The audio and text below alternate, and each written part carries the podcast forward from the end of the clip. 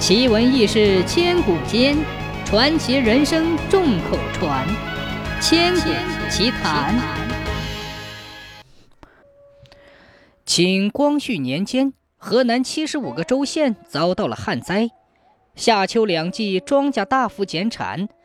夏秋两季庄稼大幅减产，刘婷家本来田地就少，又遇到了旱灾，收的粮食非常少。最糟糕的是来年的春天，旱情更加严重，家里的余粮勉强够一个人活命。刘婷把粮食留给了妻子，自己前往外地谋生。他一路向北，有一天。刘婷来到了山东一个靠近黄河的小村，刚进村，他就遇到了一个中年男子。刘婷问那个人要不要长工，男子看了看刘婷，赞许地说：“嗯，好结实的身子板儿，我家正需要一个长工，不知道你愿意干不愿意干？”中年男子告诉刘婷，他家河滩种了一片西瓜，已经开始结瓜了。缺一个修理瓜秧、看瓜园的。刘婷一听，很是高兴，自己以前就种过西瓜，做这个活可是轻车熟路。那个男子看刘婷答应下来，犹豫了一下，直接说：“工钱绝对丰厚，但有话咱说到明处，我不想骗你。那段河滩可经常闹鬼，我们村已经有两个人被鬼害了命。”刘婷一路风餐露宿，饥寒交迫。他想，饿死、被鬼害死，横竖都是个死。先吃顿饱饭，死了做个饱死鬼。刘婷便答应了，希望雇主把钱给他妻子寄回去。这天傍晚，天特别热，刘婷热得实在受不了了，他就去河里洗了个澡。洗完澡刚上岸，就听见一个女人的哭声。刘婷循声找去，发现一个腰身只裹着一条白布的女人抱膝坐在河边哭泣。他赶紧转身背向女子，结结巴巴地说：“大姐，你这是咋了？”女子哭着告诉刘婷，她家住在河上游，丈夫是个赌徒，只要赌输了就要打她。昨天丈夫输了很多钱，债主逼她还钱。丈夫便想把她给卖了还账。早上，丈夫出去找买主，担心她跑了，便剥去她的衣服，把她锁在一间空房里。女子拼了命把门扇砸开，扯了一块白布裹在身上，出了家门，顾不上路上行人惊讶的表情，顺着河沿跑。他记得娘家在婆家下游的对岸。女子哽咽地说：“天天就要黑了。”我我这模样不知道去哪里，我想跳河寻死，可想起那年迈的老娘。刘婷劝道：“大姐，凡事要往好处想。”这时天也黑了，他把窝棚蚊帐叫女子住，自己在地头上点了些麻子叶熏蚊子，躺在地头上便呼呼大睡起来。半夜，那女子走出窝棚。悄悄地来到刘婷面前，静静地看着她，又悄悄地走回了窝棚。第二天，刘婷去集市上给女子买了身衣服，那女子穿上女装，竟是一个漂亮的女娇娘。刘婷对女子说：“大姐，你娘家在哪里？告诉我，我好让船家送你过河。”女子茫然地说：“大哥。”我只记得我们住的那个村叫王家村。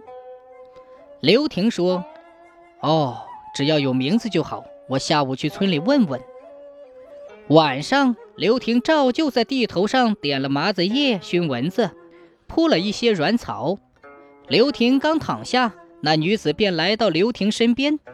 刘婷问：“大姐，有事吗？”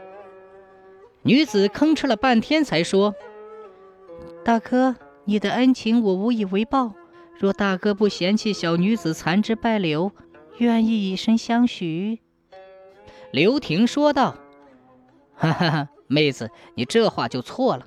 帮你我可没有啥企图，你这么说就是糟践了我的好心。”女子说道：“大哥，我知道你是好人，可这荒郊野外又没有什么人，何况我是自愿的。说完，女子便靠了过来。刘婷大怒地说：“你这女人好不知廉耻！你不要清白，我还顾虑我的名声呢。”听了刘婷的话，女子掩面而泣，默默地走回了窝棚。第二天，黄河水突然暴涨，水大浪高。船家都不敢出船，女子走不了了，只好又住下来。她一个劲儿地向刘婷道歉，刘婷心软了，知道她只是想报恩，接受了道歉。他对女子说：“我们孤男寡女的住着，难免有人要说闲话。我认你做干妹妹，以后咱们就以兄妹相称。”女子向刘婷道了个万福，说。小女子杏花，多谢大哥。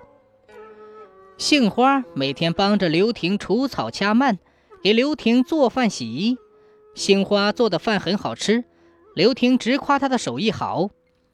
到了晚上，杏花常坐在地头陪刘婷聊天有几次夜深了还不离开，刘婷就赶她走。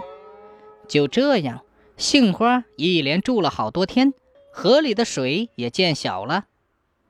这一天，刘婷兴奋地告诉杏花：“船老大说明天就可以开船了。”杏花听了，愣了半天。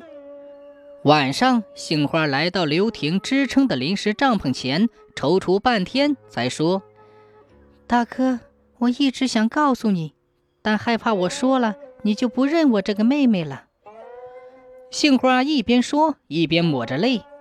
杏花告诉刘婷。其实她是被人祭河的女鬼，因为有怨气，进不了轮回。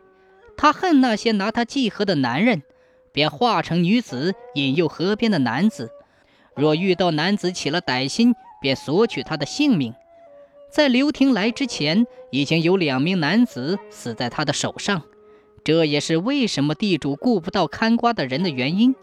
他本来想害刘婷，可他的正气却让他忍不住下手。女子说：“大哥，谢谢你做了我这么久的大哥，遇到你是我这些年最开心的事。”起初听到女子是鬼，刘婷很害怕，但看到女子伤心无助的眼泪，又忍不住心疼。刘婷问杏花怎么帮她，杏花说道：“大哥，我罪孽深重，你是帮不了我的。”说着，掩面向河边跑去。待刘婷追到河边，早已不见了杏花的身影。刘婷对着河水喊：“妹子，哥一定要帮你。”第二天，刘婷找雇主预支了一些工钱，请了一个和尚。和尚从摘瓜开始，到瓜园撤棚，每天早中晚各在河边念一个时辰的经。这天晚上，杏花来了，他给刘婷道了个万福，说。大哥，小妹托您的福，已经可以进轮回了。此生大恩难谢，只有来世来报了。刘婷很高兴，放心的回了家。他把自己遇到女鬼的事告诉了妻子。妻子说：“你用一个工钱能让一个妹妹重生，值了。”不久，刘婷多年未孕的妻子怀孕了。十个月后，妻子产下一个漂亮的女儿。那闺女跟刘婷很投缘，特喜欢腻着她。女儿长到一岁时，模样越来越像杏花。刘婷这才明白杏花说的下世来报是怎么回事了。